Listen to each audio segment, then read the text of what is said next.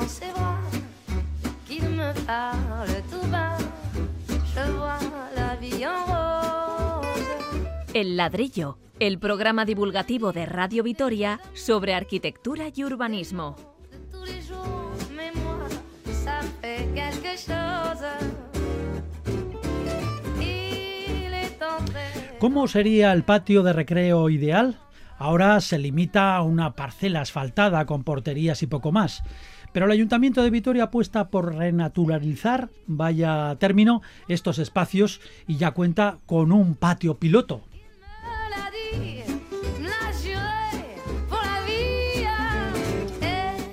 Subiremos a los tejados para conocer las ventajas e inconvenientes de los construidos a dos aguas o de una sola cubierta y repasaremos la vida y sobre todo la obra del arquitecto que diseñó Barcelona, la Barcelona moderna, Oriol Boigas, fallecido hace muy poco.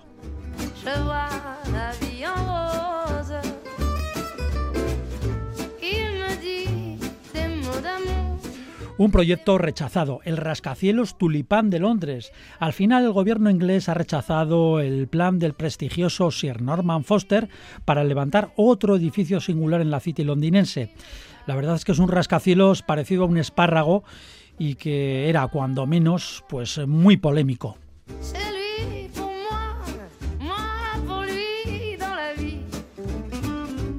De todo esto y más charlaremos con quienes conocen estas materias a fondo, los colaboradores habituales del ladrillo, los arquitectos y urbanistas. Pablo Carretón, bienvenido. Hola, un saludo. Y Fernando Bajo, un saludo. Muy buenas. Del control de sonido se encarga Elvira Gómez, les habla Paco Valderrama.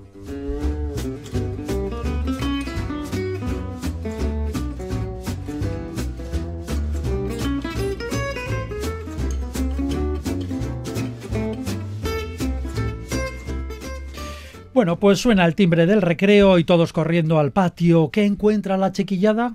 Pues una parcela asfaltada, un par de porterías y las marcas de pintura de fulbito y baloncesto.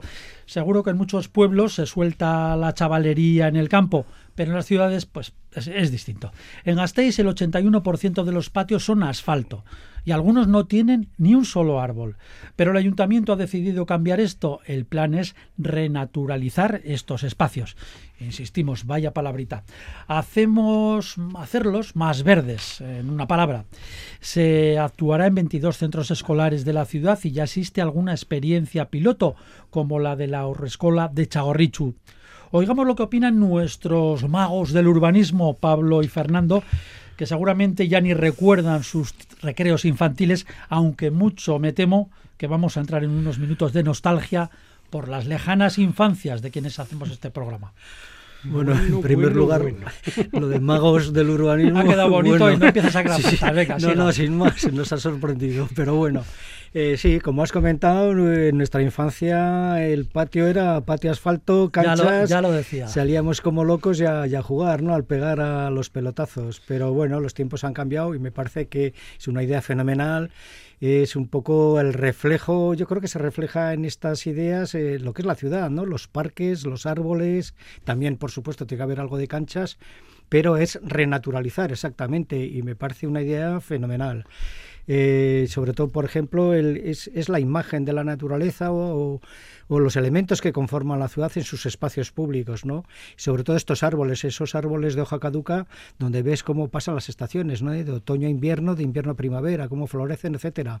También se habla de poner pequeños huertos con semillas eh, locales, con productos locales, y poco a poco eh, creo que es un tema educativo y poner eh, y conocer un poco la, esa naturaleza que nos que nos envuelve, ¿eh? no solo estas famosas canchas de, a la hora de de, asfalto. a la hora de diseñar un patio, ustedes creo que han tenido experiencias en, en obra docente, ¿no? En Bueno, construcciones. eh, no sé si le han puesto mucho verde. Eh, no, en aquella época, en la política educativa, de, por, eh, yo he tenido experiencia, luego comentaré un tema, de, de Olavide, que bueno, eh, primaban primaban estas zonas, ¿no? Estas zonas deportivas, la pista de atletismo.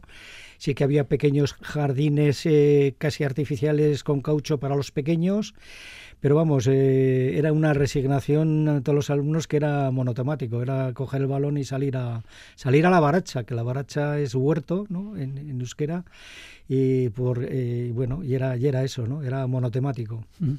Fernando, ¿Qué le parece a usted la experiencia? ¿Cómo fue su infancia? Es mucho más joven que Pablo y que quien les habla. Pues fíjate que yo defendería que no siempre fue así lo del asfalto, ¿no? Eh, yo cuando estudié, pues es verdad que había dos, dos patios gigantes asfaltados completamente, pero había un tercero que estaba precisamente detrás de la casa de los curas, que estaba completamente arbolado. Y yo recuerdo que era mi patio preferido, porque había unos columpios así donde poder hacer un poco el salvaje y además al margen de, la, de la generalidad, ¿no? de la dictadura del deporte, que siempre ha sido así, ¿no? que jugaba bien al fútbol, parecía que era el, alumno más ejemplar. ¿no? Y yo siempre huí un poco de aquel, de aquel mundo. ¿no? Y, y, yo recuerdo con cierta añoranza... Usted era, usted era el rarito entonces, ¿no? Yo sí, sigo, sigo siendo, sigo le siendo. collejas. Sigo, sigo, sigo siendo. Pero, pero resulta que es que eh, era previsible, ¿no? O sea, no todo el mundo puede estar emocionado eh, detrás de una pelota. ¿no? A mí es que eso me parece una cosa realmente... Bueno, pero eso sería otro programa. En cualquier caso. Sí, porque si tiene usted siete años o diez años, corre detrás de una pelota. Pues yo no. Y hay mucha gente que no. Y yo creo que estamos demostrando que no. Y ahora que además la cosa es mucho más eh, sugerente, versátil y hay muchos más eh, puntos de vista respecto de la educación, parece que la pelota no es lo único o lo más educativo. ¿no? Pero bueno, eso es otro programa. Yo recuerdo que había un patio con árboles. Y después mirando imágenes de, de los patios de los colegios en Vitoria, de estas fotos, bueno, que en el archivo hay unas cuantas además, ¿no? Podemos observar que, que había muchos patios con árboles y había árboles en, en, ciertos patios, ¿no? Y eso estoy hablando pues de, los, del principio, ¿no? Del siglo XX, estoy hablando hasta mediados del siglo XX, todavía se ven fotografías de ciertos patios, al principio mucho más arbolados y después pues dejando algunos arbolitos, eh, unas tramas no eh, verdes, es decir, que, que esto ya estaba. Es, decir, lo que entiendo por lo que dice usted es que eh, al principio había patios bastante verdes y luego, mm, digamos, la moda o las tendencias de mediados del siglo pasado, de los años 50, fueron la, de la, del balón. De alisar todo aquello. El balón que me acuerdo que se guardaba en la papelera de la clase y era lo más sagrado. No era la biblioteca o el libro, no, era el balón en la papelera, cuidado, y, que no faltara. Nada, Pablo, diga usted lo que quiera. Yo recuerdo, bueno, en, en la primera infancia, ¿no? La, estudiamos en la escuela de artes, era, era nocturno, era gremios, ¿no? Oficios, eh, y por, la, por diurno era el Colegio San Prudencio. Entonces era mixto, era confesional y bueno, yo tengo unos recuerdos muy, muy buenos. Y el patio era eh, el, parque, el parque delantero que era el parque de Peña Florida. Entonces eran todo árboles, era jardín, era eh, hacíamos el patio en el jardín.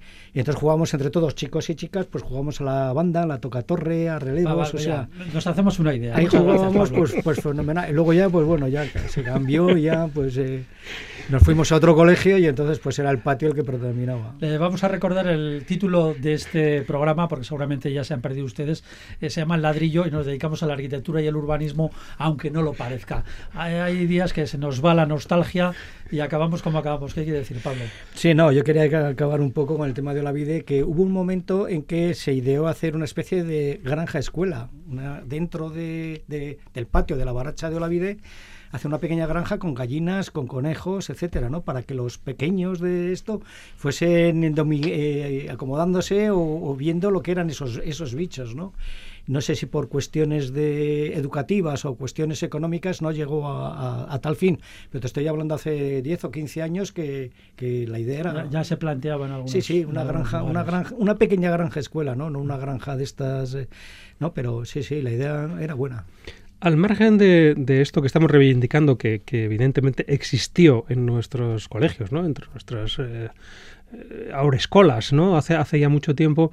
A mí me gustaría eh, recordar de alguna manera que lo que ahora se nos aparece como una idea fantástica es algo que en toda Europa ha existido desde hace mucho tiempo, ¿no? Y en esto también de buscar ejemplos, no solo locales, sino también internacionales, que, en este programa siempre intentamos eh, encontrar, ¿no? Pues a mí me gustaría recordar un caso paradigmático que se estudia en todas las escuelas de arquitectura, ¿no? Que es el, famoso, la famosa escuela primaria de, de Munkegars, en, en Gentofte, que es un barrio del norte de, Copenhague.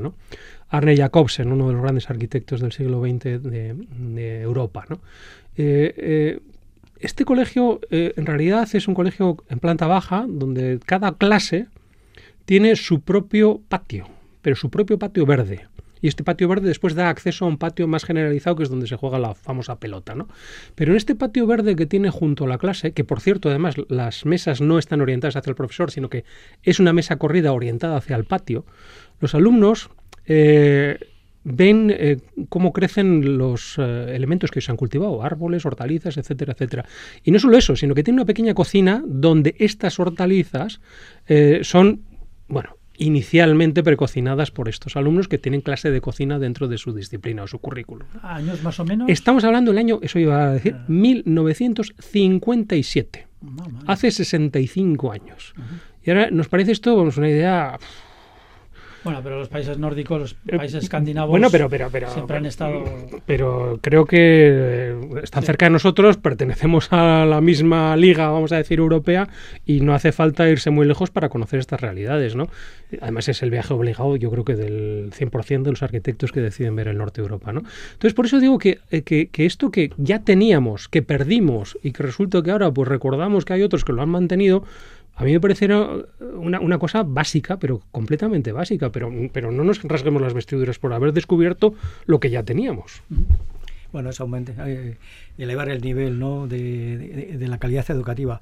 Eh, también eh, estos elementos que se van a renaturalizar entran dentro, se adhieren un poco al tema este de la idea de infraestructura verde que hay en la ciudad, ¿no? Por ejemplo, la avenida, etcétera, etcétera, para que quizá haya una polinización, haya aves de paso que puedan anidar o que puedan estar en estos árboles que están dentro de estos de estos espacios tan infrautilizados que ahora pues los vamos a poner en valor. Eh, de todas formas, hay una cuestión interesante y es que mm, algunas voces señalan que los patios de recreo mm, habitualmente están monopolizados en su gran parte por los niños, que son los que juegan al fútbol y otros deportes eh, que ocupan gran espacio, y las niñas que quedan relegadas a pequeñas parcelas, sobre todo en las esquinas de los eh, patios cuadrados o rectangulares. Yo creo que esto es un discurso un tanto sesgado, y siento decirlo aquí, ¿eh? pero, pero realmente, vamos a ver, las niñas hoy juegan al básquet y al fútbol mejor que los niños. Y eso es una realidad. Y ganan más campeonatos y están mejor situadas en cualquier liga. O sea, son mucho más capaces de jugar al balón que los niños. Eso es un hecho. Ahora, el, problema sería, eh, ¿los niños y las niñas tienen todos que jugar al balón o pueden hacer otras actividades? Yo creo que ese es el discurso, no, no el de es que los niños juegan al balón y las niñas no juegan. No, las niñas juegan al balón y los niños y las niñas lo que no hacen es relacionarse con la naturaleza de una forma mucho más cercana, que es a lo que debiéramos acercarnos. Y además no solo desde el punto de vista eso de, de, pues, infraestructura verde y de las aves y demás, no, no, desde el punto de vista de, de, ser felices con el verde y de además tener una mejor dieta, una mejor nutrición, un mejor conocimiento del mundo que nos rodea, etcétera, etcétera. Sí, eh, esa eh, moda o ese esa tendencia de asfaltarlo todo. Mm, recuerdo, por ejemplo, eh, en uno de los colegios, en los marianistas, había allí en el patio una, una gran secuoya eh, recuerden ustedes que se quitó. Yo esa, recuerdo, es la que yo te comentaba, que jugábamos alrededor, sí, sí, sí. Había una en los Coras, que recuerdo yo, otra en los Marias y otra en Ursulinas, ¿no? Bueno, la de Ursulina recientemente, bueno, no era Ursulina, no sé si era de una de una finca, de una pero se veía desde se veía, Pero Ursulinas tenía un patio también con árboles preciosos. Sí, este último se ha secado y los demás los cortaron pues por programación de, de, edificios, ¿no? Nuevos. no, y por eh, ganar espacio al balón, si es que es eso, ¿no? No se podía jugar correctamente al fútbol entre ¿no? Entre una serie de árboles, ¿no? cuando es totalmente incierto, eso no es así. ¿no? Pero yo creo que estamos volviendo en este aspecto quizá a cierta sensatez. ¿no? Yo creo que cuando uno necesita desfogarse, no solo necesita correr detrás de la pelota, sino que a veces necesita pues darse un paseo por el bosque o estar entre los árboles o sentarse en el césped. Y si me permites, voy un poquito más allá. ¿Por qué todas nuestras clases, las clases eh, estándares, tienen que darse en un espacio cerrado mirando al profesor? ¿Por qué no pueden darse en un jardín, cuando lo permite, porque la Vitoria también tiene sus condiciones particulares, ¿no? en torno a, un árbol, ¿no? O, o, sentados en el césped, ¿no? ¿Por qué no? Si es una otra manera de aprender fantástica, ¿no? Eso le habrá pasado a usted seguramente en Estados Unidos cuando estaba ahí. Muchísimo. Pero bueno, pasaba aquí en Grecia, en Europa hace dos mil años, volvemos a lo mismo, ¿no? ¿Por qué hemos perdido esta, esta tradición o esta cultura de aprender, por lo menos con la naturaleza de compañera?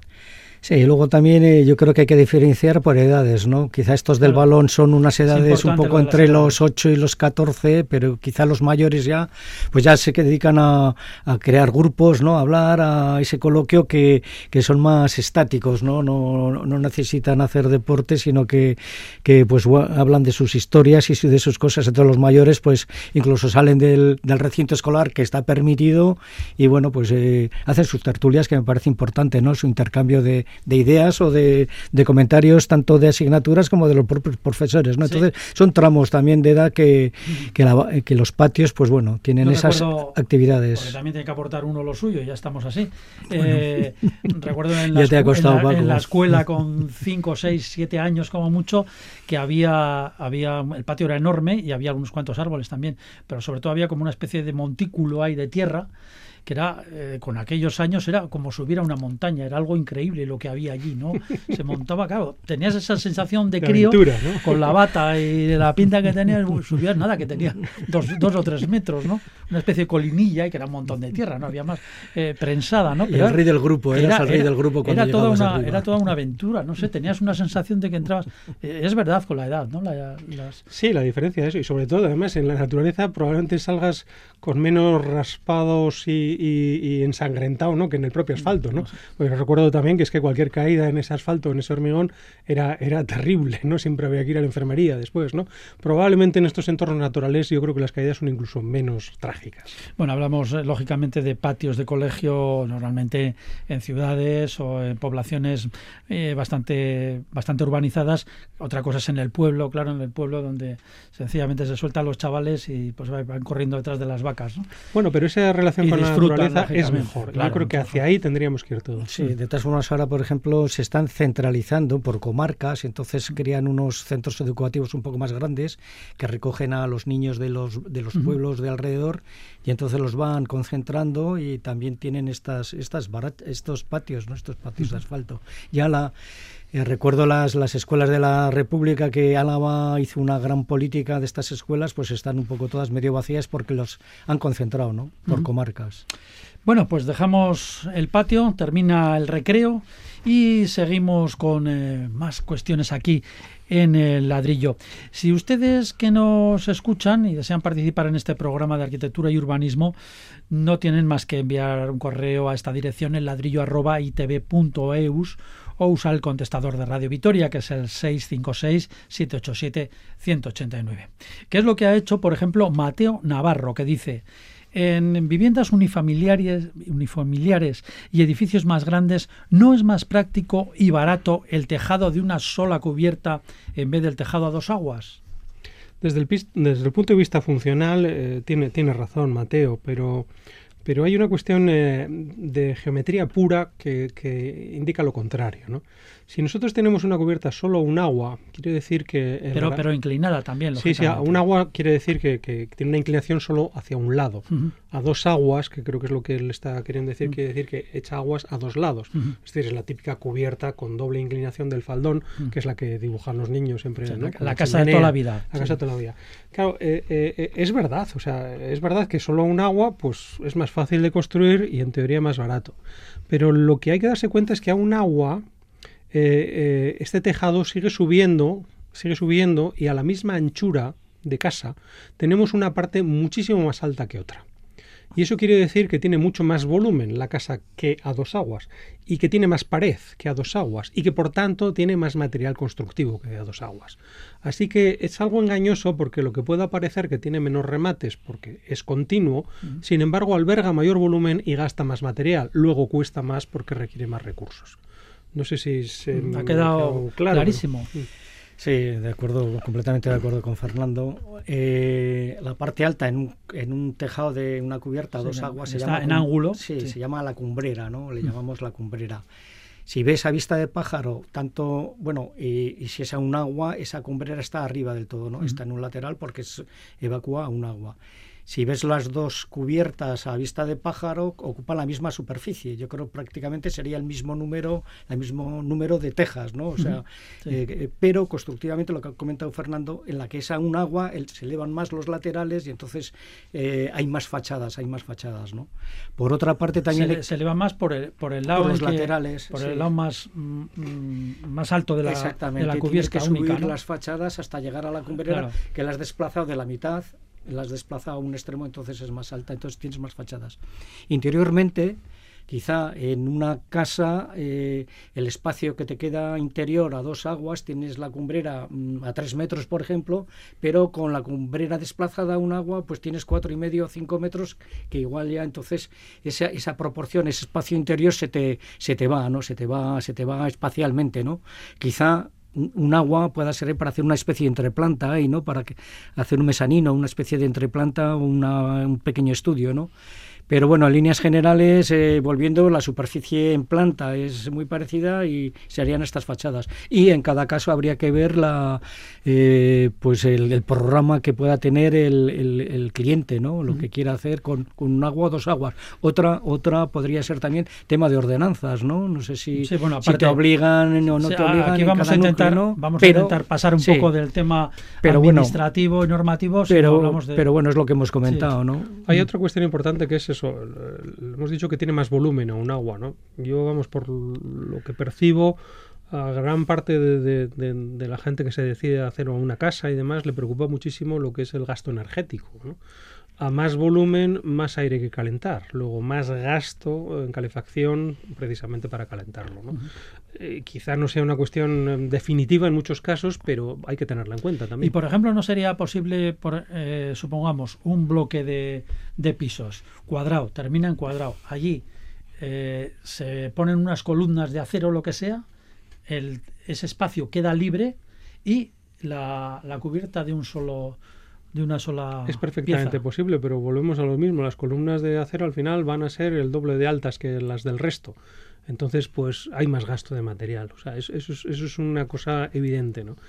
Es cierto que tiene Pero otras un espacio ahí libre que, bueno, que sí, para las palomas patio, para sí, sí, puede ser para eso. Pero vamos, que en cualquier caso eh, siempre hay más gasto de material y sobre todo eso puede estar justificado en el caso que tú dices, Paco, por ejemplo, para instalar placas solares, ¿no? Que tienen que tener una orientación determinada y por tanto, pues las dos aguas no le van, ¿no? O solo un agua podría quedar bien.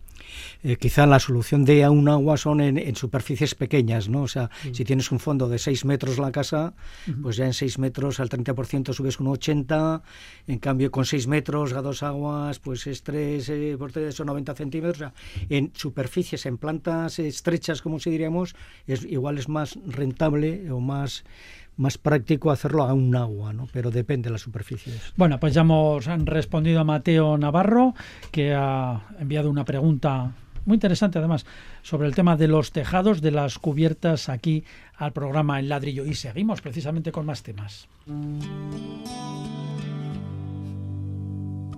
Donde nos llevó la imaginación, donde con los ojos cerrados se divisan infinitos campos donde se creó la primera luz, germinó la semilla del cielo azul. Volveré a ese lugar donde nací.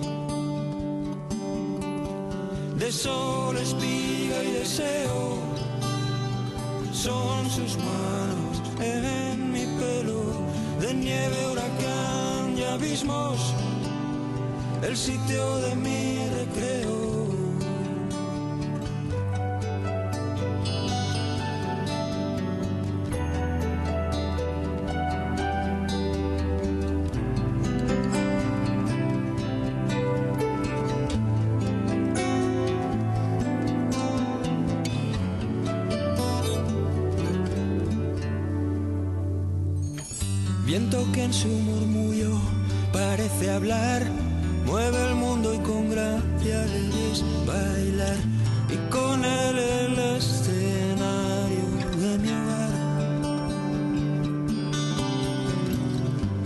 bandeja de plata, mar infernal, es un temperamento natural. Poco nada cuesta ser uno más. De sol, espiga y deseo son sus manos en mi pelo, de nieve, huracán y abismos, el sitio de mi recreo silencio, brisa y cordura dan aliento a mi locura. Hay nieve, hay fuego, hay deseos, allí donde me recreo.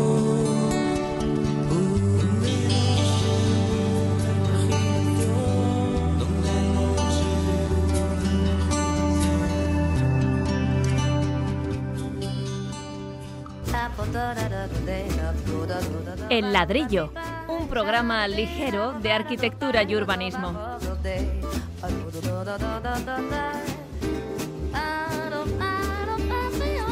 Pues aquí seguimos en el ladrillo con nuestros colaboradores Fernando Bajo y Pablo Carretón. Ahora un poco de historia de la arquitectura, pero actual, muy actual, a través de uno de los profesionales más reconocidos que ha fallecido hace poco. Oriol Boigas, el padre de la Barcelona moderna, que nació, esa Barcelona que nació con las Olimpiadas del 92, que abrió la ciudad al mar. Eh, Oriol Boigas transformó las ruinosas zonas industriales y también barrios degradados y semiabandonados. Activista cultural, provocador, intelectual, fue uno de los principales miembros de la llamada Escuela de Barcelona. ¿Llegaron a conocerle ustedes? Eh, sí, sí, sí. Eh, yo coincidí unos años de mi carrera que estaba el de director en la Escuela de Arquitectura. Usted de estudió en Barcelona. Barcelona. De Barcelona, sí. Eh, vamos a ver, eh, de Oriol Boigas podíamos estar hablando horas y horas, ¿no? Porque es un, un personaje magnífico. Eh, su relación con Barcelona, Barcelona y Boigas en los últimos, eh, desde, la- desde el año 90, ¿no? Desde las Olimpiadas, yo creo que están íntimamente relacionados. Eh, la nueva Barcelona se, se, se debe un poco a este personaje que fue gran arquitecto, gran urbanista, gran escritor, gran crítico y sobre todo fue un gran político porque estuvo en el El Ayuntamiento, de de Barcelona, Barcelona, ¿no? Estuvo además en dos épocas, una siendo concejal de urbanismo, que es el que transforma, transforma la ciudad. eh, se habla del modelo de Barcelona cuando a él no le gustaba hablar del modelo, sino del modo de hacer ciudad, que es, creo que es muchísimo más importante porque los modelos no se pueden copiar, ¿no? Cada ciudad tiene, cada ciudad es un modelo con sus problemáticas y sus circunstancias, ¿no? Pero me, me parece interesante el modo de hacer ciudad, ¿no? Cómo él hace ciudad, ¿no? A través de, de ese cargo, aparte de que es un gran arquitecto urbanista, director de la escuela, etcétera, ¿no? Eh, gran político y un gran crítico, ¿no? Ha sido siempre eh, un, faro que, que ha inspirado a muchos arquitectos, pero no solo en el diseño arquitectónico, sino, en, vuelvo a repetir un poco, en hacer ciudad. Luego comentaremos más cosas. La verdad es que, además de todo eso, era mm, una persona muy vitalista, ¿no?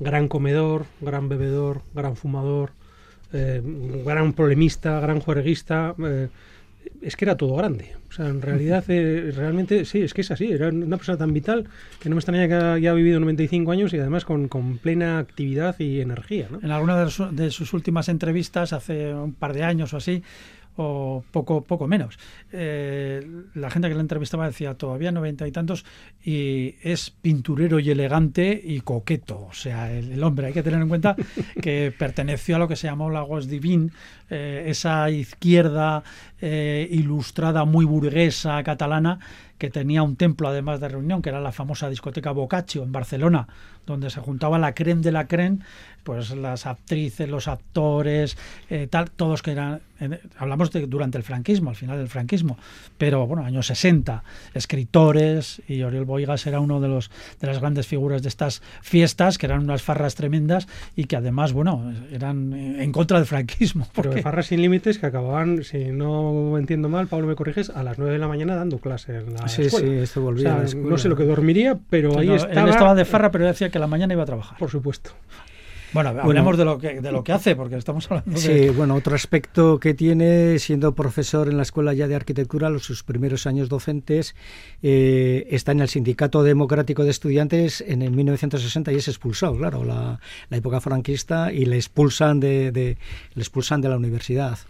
Eh, obras tiene obras premiadas con premios FAD, es Premio Nacional de Arquitectura, eh, hacía unas viviendas sociales muy muy importantes en la Meridiana, eh, una arquitectura reaccionalista muy buena, está muy ligado a la corriente italiana que ponía en entredicho este el movimiento moderno, ¿no? porque era más eh, era una arquitectura más crítica, más, más del lugar, ¿no?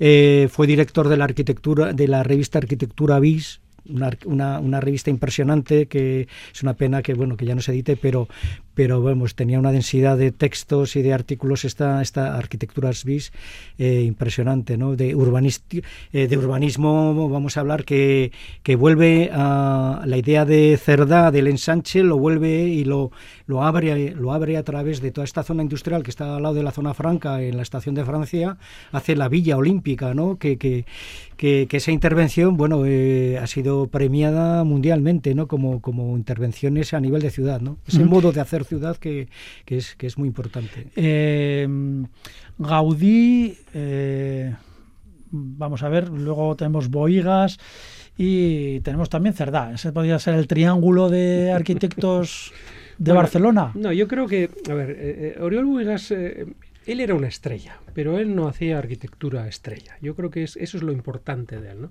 La estrella era él, no su arquitectura, ¿no? era su pensamiento, era su manera de actuar, ¿no? eran sus ideas. ¿no?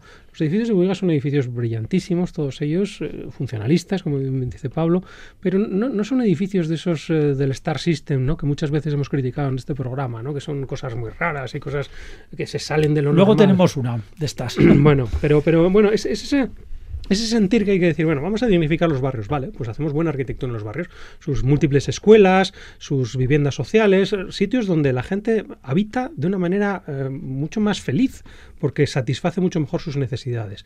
Y en el centro hace lo, lo, contrario, casi vamos a funcionalizar el centro, ¿no? Que era demasiado representativo y lo que hace es, bueno, ¿cómo funciona esto? ¿no? ¿Cómo, cómo tiene que funcionar el Paseo sí. Gracia, etcétera, etcétera? Decía aquello de en los barrios hagamos mmm, como monumentos en los barrios y el centro quitémosle monumentalidad. Eso es, eso es. equilibremos la ciudad, ¿no? Ese es famoso también por sus plazas duras, ¿no? Aquellas plazas en las que no había un árbol, acabamos de hablar de eso, ¿no? Pero, pero eran plazas, eh, pues bueno... La de Sans, por ejemplo. Por ejemplo, la de Sans o, o la de la España industrial o la de Escorsador, todas, todas las promovió de alguna manera él, ¿no?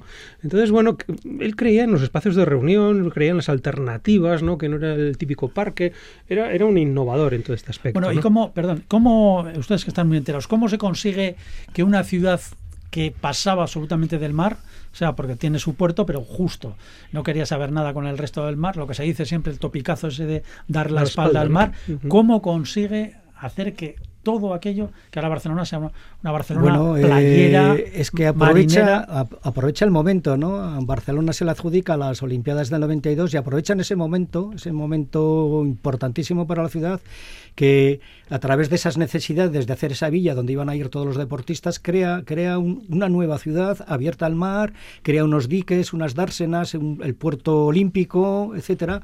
Eh, se transforma a través de proyectos urbanos, ¿no? Muchas veces hemos hablado de los planes generales. Yo creo que Oriol Boigas nunca ha creído en, esos planes generales. Eh, que había que hacer la, ciudad a través de estos, de estos proyectos, de, estas, de estos momentos, eh, como puede ser el, la, la, Villa Olímpica. Y muy importante, sobre todo, es que era concejal de urbanismo, o sea, era político, ¿eh? era a través de Narcís Serra y luego Pascual Maragall, eh, le dan plena confianza y el hombre eh, hace esta, esta, hombre, esta tenía, ciudad, tenía, ¿no? la, tenía la ventaja de que él se lo guisaba y se lo comía, Eh, sin tener bueno, que, que pero, enfrentarse eh, allá pero, pero perdona, positivamente, Paco, ¿eh? Pero contaba con grandes equipos de arquitectos, arquitectos de aquella época de Barcelona que eran buenísimos, ¿no? Y siguen siendo, son unos arquitectos eh, de la Escuela de Arquitectura de Barcelona muy buenos.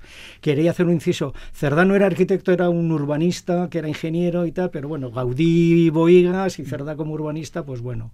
Eh, eh, el tema cuando está, por ejemplo, la, cuando está de concejal de cultura, crea una red de bibliotecas en los barrios que es impresionante, ¿no? Cada barrio ya que no tenían esa biblioteca biblioteca, así como aquí tenemos centros cívicos, él apuesta por los espacios públicos, por, por darle calidad a esos espacios y encima pues hacer estas bibliotecas que él entendía que era, que era, que era una forma de, dar calidad a los barrios. Y esos barrios que, añorados, por ejemplo, por Vázquez Montalbán, que repudiaba todo esto y decía que, que había perdido toda su, idiosincrasia. bueno, claro, esa, esa, novela negra, vamos a decir, pues va un poco en contra ¿no? de este necesita, Necesita, necesita un lumpen. Que, que, claro, calles, calles, oscuras, sucias y con sus personajes. Es un poco distinto. Pero lo bueno también de Boigas es que era un tipo generoso. O sea, e, él, en su estudio, ¿no? Boigas Martorell McKay, ¿no? que era uno de los grandes estudios de Barcelona, también potenció la existencia y la aparición de otros grandes estudios de arquitectos. Estoy acordando del estudio PER, por ejemplo, ¿no? que, que, todo el mundo lo conoce, ¿no? Eh, eh, y otros grandísimos profesionales que de alguna manera surgieron a la sombra de Boigas, porque Boigas eh, repartía estos encargos entre la gente que él creía que lo podía hacer muy bien y acertó, acertó siempre. ¿no? Esto de, la ley de contratos que hoy sería bueno imposible de, sobrepasar, ¿no? Tenía el olfato suficiente para enriquecer esa Barcelona que quería a costa no solo de su obra, sino de la obra de aquellos que él pensaba que lo podían hacer bien. y esa generosidad en un arquitecto, y ya sabes, los egos que existen en esta profesión, es algo ante lo que descubrirse. Sí, sí, completamente de acuerdo con Fernando. Hay otro aspecto, el, aspecto de, escritor y crítico. Aparte de, esta de la revista Arquitectura Vis, eh, tiene un libro sobre la arquitectura española de la Segunda República interesante. Eh, tiene una biografía en varios tomos y hay un libro que eh, podría recomendar que se llama, se titula Contra la incontinencia urbana y reconsideraciones morales de la arquitectura de la ciudad. Eh, habla que está, está en contra de todos estos desarrollismos que han sido las, nuevas ciudades, ¿no? todos estos barrios anodinos, etcétera, ¿no? Dice que es la incontinencia de arquitectura, es el, estas ciudades que, se ve más el negocio de la venta de viviendas que el hacer ciudad, ¿no? Eh, eh, lo explica, creo que es un libro extraordinario. una, un edificio, una obra suya, aparte de lo que hemos hablado urbanísticamente. Yo me regiría más por la acción urbana que tiene, más que por un edificio, porque edificios tiene muchos, como hemos dicho, y muy iguales. ¿no? Destacaría sus distintas escuelas que están en Barcelona, pero creo que es mucho más importante la acción urbana. Esa recuperación de la manzana, del example, del ensanche catalán, en la que contra todo, vamos a decir, pronóstico, gusto racionalista, que es el de bloque eh, exento, pues él recupera la manzana, la manzana cerrada con ese espacio interior que parecía antiguo, trasnochado y que sin embargo ha resultado ser todavía muy útil. Eh, definió la arquitectura como artefacto social, era un poco lo que decían ustedes dos. Sí, no, como, también como tipos de arquitectura, las escuelas Tau, la Casa Guardiola de 1954, figurada en paso de los años. Del último que se le conoce es el Centro de Diseño en la Plaza de las Glorias, que, es de su equipo MBM, ¿no? el, el, estudio que, que, con el que, compartía ¿no? con Macay y Martorell, ¿no? Entonces, pero bueno, tienen, tienen grandes obras. Eh, para, para, terminar, y como era muy, era muy polemista, eh, la Sagrada Familia no le gustaba absolutamente nada. Llegó a decir textualmente, hace unos siete años o así lo dijo, que era una vergüenza mundial. Y el asesinato de Gaudí lo que se está haciendo con la, con la Sagrada Familia. A mí no me miren, todo esto viene en documentación. Bueno, Gaudí, el problema que tiene Gaudí es que es un arquitecto eh, inigualable. A pesar de que haya habido siete arquitectos después de él continuando con la Sagrada Familia, Claro, aquello era... Siete titulares. Siete, bueno, bueno, siete titulares jefes de las obras de la continuación de la Sagrada Familia. Pero claro, es imposible seguir a Gaudí. O sea, se haga lo que se haga, es, es, es, algo que solo él tenía eso en la cabeza y solo él tenía esa creatividad, ¿no? Yo creo que va por ahí un poco la crítica, ¿no? Intentar remedar la obra de un genio por, por, gente muy brillante, evidentemente, pero que no tiene en la cabeza lo que tenía el genio, pues no deja de ser una cosa un tanto dudosa desde ese punto de vista. Eh, hablando de Oriol, eh, mm, me, importa bastante hablar de que fue el, que, el que facilitó hacer la Escuela de Arquitectura de San Sebastián. El embrión lo organiza Peña Ganchegui y, Boigas, ¿no? Este fue director entre 1977 y 80. Peña Ganchegui daba clases en Barcelona, iba a Barcelona una vez a la semana a dar proyectos y entre estas conversaciones entre Boigas y Peña se crea la, futura Escuela de Arquitectura de San Sebastián. De la que es profesor nuestro compañero o nuestro colaborador, Entonces, los primeros años, que eran los últimos años de la carrera, porque no empezaba desde primero, empezaba desde quinto, yo fui alumno en, ese, en esos años y gracias a él, pues, pues gracias a Boigas que que decidió hacer esa escuela con, con Peña, ¿no? Y nosotros estábamos 20 alumnos y venía eh, un catedrático a un catedrático de Barcelona a examinarnos el, proyecto a fin de carrera. Y luego ya es un poco la escuela de arquitectura que, que conoce más Fernando que yo. Y, y, bueno, y después el, el sinfín de anécdotas que hay que contar de él, ¿no? Por eso cuando venía a San Sebastián A ver, a ver, y, algunas. y venga, soy veía la obra de alguien, eh, bueno, yo directamente no, pero bueno, la- lo hablo de, de gente que lo ha conocido directamente, ¿no? Este edificio de quién es, y dice, vaya horror, y este es este. Y dice, voy a ir corriendo a decirle que su edificio es malísimo. Y dice, es que no has venido a su plaza de catedrático y no le puedes decir antes de que se examina que ha hecho una cosa horrible. ¿Cómo que no? Y iba corriendo, "Ah, el edificio horrible, no sé qué". Después le, le aprobaba y lo pasaba, ¿no? Pero era, era de esa nobleza, o sea, no era incontinente en todos los aspectos, ¿no? O, o de las comidas que tenía, ¿no? Yo la primera vez que oí hablar del patorrillo, no sé si habéis oído hablar del patorrillo, patorrillo, hombre, los la comida y tal, pues, pues fue con, con- con los ricos que están, pues, que, que, vamos, fue una excursión por estas por el Baztanjo, pero el patorrillo, vamos, y debió repetir como dos o tres veces de patorrillo que dejó tumbado toda la mesa, claro. Y digo, pero ¿qué tendrá el patorrillo este? Todavía lo quiero probar, ¿eh? Paco, yo no lo he probado, pero, Pero, pero era un, un gran aficionado al patorrillo. Entonces, de, de estas personas que, que están por encima de todos, vamos a decir. Un gran arquitecto. Muy bien, pues tenemos más cosas y este recuerdo simpático, merecidísimo sin duda, de un genio de la arquitectura, el catalán Oriol Boigas. El ladrillo, para quienes frontispicio les suena a dolor de cabeza.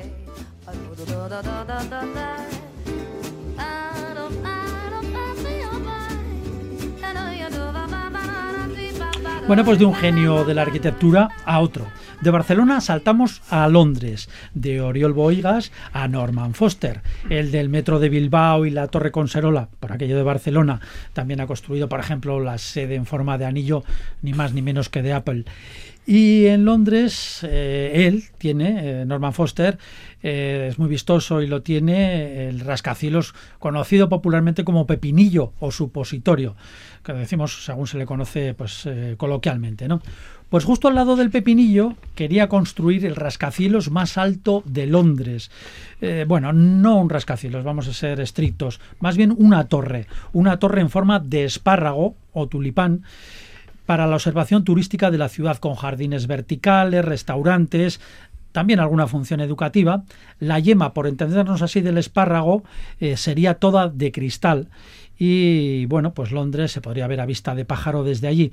Pero al final no habrá torre. El gobierno inglés ha dicho que nada de esta torre tulipán. ¿Qué es lo que ha pasado? Eh, yo creo que ha pasado varias cosas. Eh, probablemente la primera es que eh, actualmente Londres tiene un superávit de, de rascacielos. ¿no?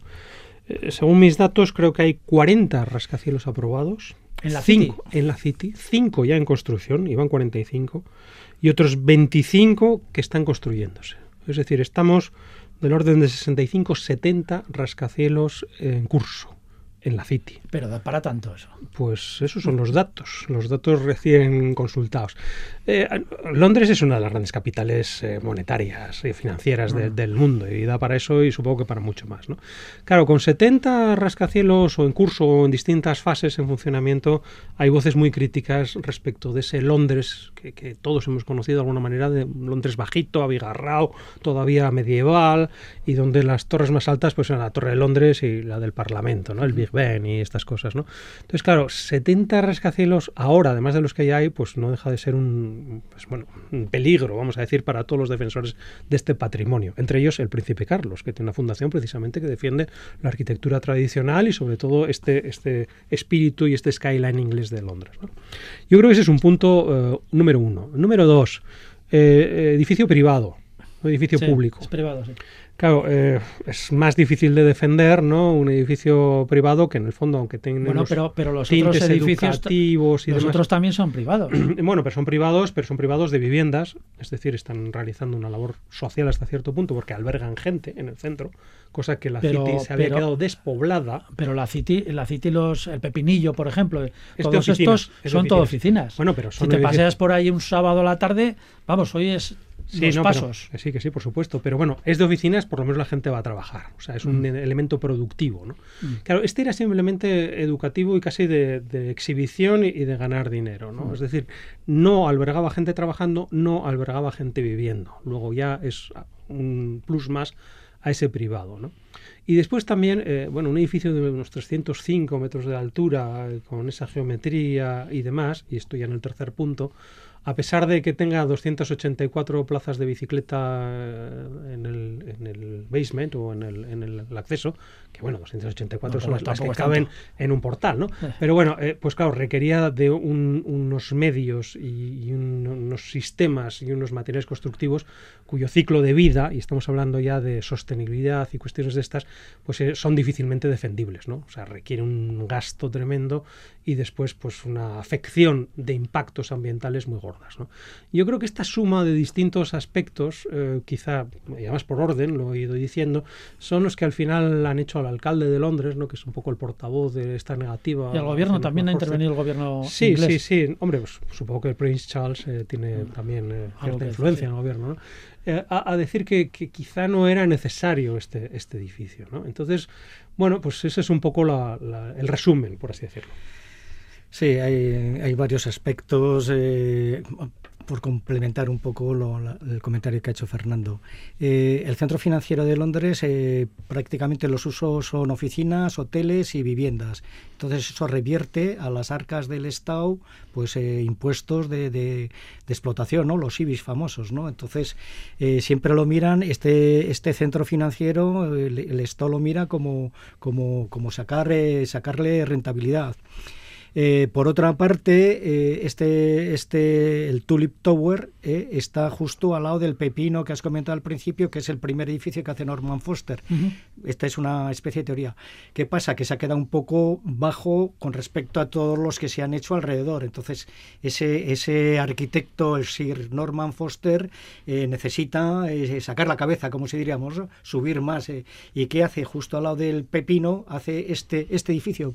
Pero es una un edificio tan singular porque no tiene superficie abajo que hace... Es muy este- estrechito, exacto, larguísimo, exacto. altísimo, Y y al al, final, como una alcachofa o como un, como decíamos, un tulipán, o un- tulipán, un espárrago, ¿no? Ahí. Entonces, eh, rendi- rendimiento económico cero porque es, es como si sería un mirador, tiene restaurantes, pero no aporta, según el Estado, no aporta riqueza, ¿no? Riquezas de, de o de impuestos como pueden ser las oficinas o las viviendas, ¿no? Aparte hablan también del coste económico de realizarlo, etcétera, ¿no? Entonces, pues bueno, han desestimado un poco el, el- el- este propio edificio, pero quedaba ahí un poco la, el, el- el implantar eh, Foster en el centro financiero mundial, ¿no? Porque el, el centro financiero de Londres es el centro financiero mundial, pues, pues, pues no hacerlo. Y luego ya estéticamente, pues esto claro, depende de los gustos, pero es también un poquito, mm, digamos, excéntrico el edificio, ¿no? Eh, Pegaría más tal vez en una ciudad china Los- o en Dubái. Los grandes genios también se equivocan. Lo Como- dice por experiencia. Como todos los demás. Entonces, que, sí, pues es un edificio realmente bastante dudoso, ¿no? Desde el aspecto, ¿no? Bien es cierto que últimamente los, los edificios en Londres también son bastante espantosos, ¿no? Porque al que le llaman el walkie-talkie, que yo Ah, sí, me sí. gustaría que la gente lo mirara en internet, es, es una cosa amorfa que, que dices, pero ¿esto qué es? ¿No es la cosa más fea que... que La tostadora también le llaman. Sí, también, es, es- una especie como de zapatófono de estos que había como los primeros móviles, estos que era como un ladrillo doblado. Una cosa eh, terrible, ¿no? Entonces, yo creo que hay cierto también ya la gente miedo, ¿no? Decir, oye, por favor, otra, otra excentricidad, esta es otro alarido arquitectónico. No, ¿no? Porque yo creo que Londres tiene elementos arquitectónicos de muchísima valía que poco a poco se van quedando más canijos y más acogotados con estos elementos gigantescos y de, de estética bastante dudosa. Sí, el walkie-talkie creo que está en venta y no sé si lo comprará alguna empresa china o lo que sea. Otro tema curioso, por ejemplo, es la ampliación de la TEI, ¿no? Ujú. la Ah, sí, TEI, sí, sí. La ampliación pues está considerada, etcétera. Pues resulta que eh, esta ampliación en el distrito que está son viviendas de lujo y claro, eh, mucha gente que son propietarios de estas viviendas de lujo están protestando porque esta ampliación está tan próxima a sus viviendas que pierden esa intimidad, ¿no? Eh, se ven en los balcones pues los chinos o los japoneses sacando fotos a, todas las terrazas de esta viviendas de superlujo que hay alrededor, ¿no? Entonces las actuaciones de, un poco como reflexión, las actuaciones de arquitectura en altura, estas grandes eh, intervenciones, pues bueno, tienen sus pros y sus contras, ¿no? Tanto en el centro financiero como, como en, estas, eh, en estos barrios. Esto en realidad nos lleva a una discusión mucho más profunda que es la del neoliberalismo, ¿no? que está haciendo el neoliberalismo dentro de nuestras ciudades, ¿no? o dentro de las ciudades más punteras, vamos a decir, del planeta. ¿no?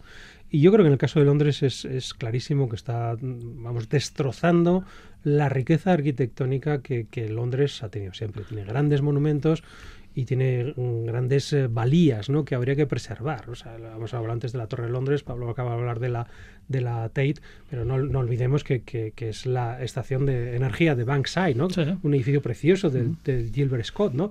Y, y, por no hablar de Battersea, ¿no? la de la de famosa portada de, de, Animals de Pink Floyd, ¿no? también otro de los edificios sí, más, las, las, cuatro chimeneas. Las chimeneas ¿no? aquellas, es un edificio también de, de, más de 100 metros de alto. ¿no? Que por cierto recuerdan a unas a Barcelona también. También, también, también. también. Bueno, paralelo. Se, se, copió en todos los sitios, ¿no? El edificio más grande de ladrillo en sus tiempos, ¿no? Del mundo, ¿no?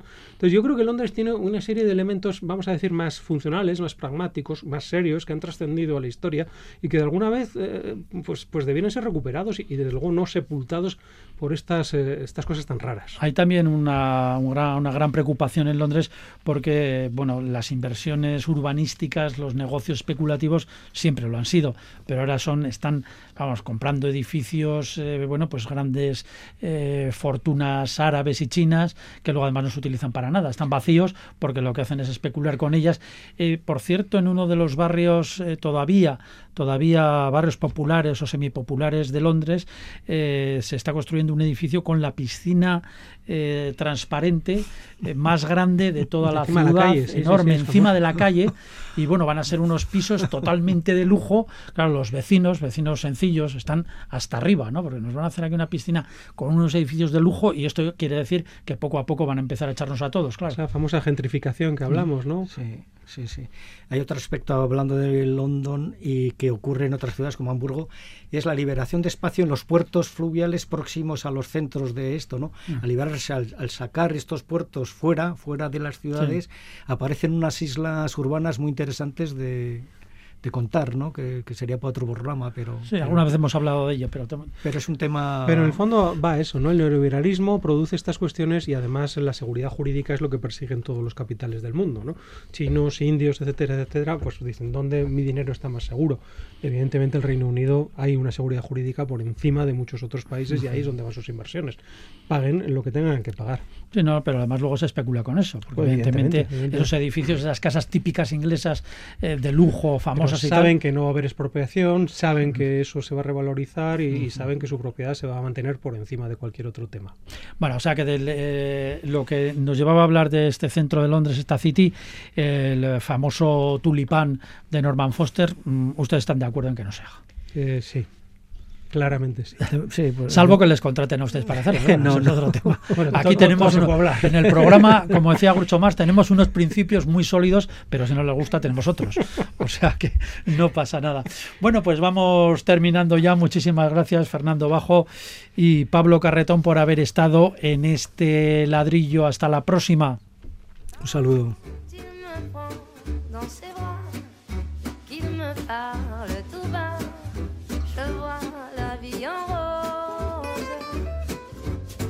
Y a ustedes también, muchísimas gracias por estar ahí, por escucharnos. Ya saben que todas las semanas tenemos aquí en Radio Vitoria este programa y recordarles que además de escucharlo en directo, pueden escucharlo en podcast y tienen las grabaciones. No tienen más que entrar en, la red, en internet y poner el ladrillo Radio Vitoria. Y ahí tienen todos los programas y pueden volver a escucharlos. Muchas gracias, que sean muy, muy felices. Agur.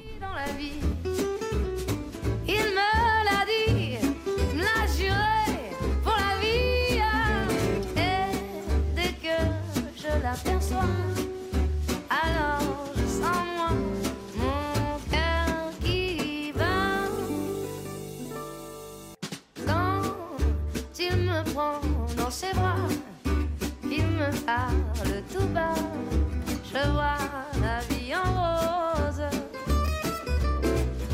Il me dit des mots d'amour, des mots de tous les jours, et ça me fait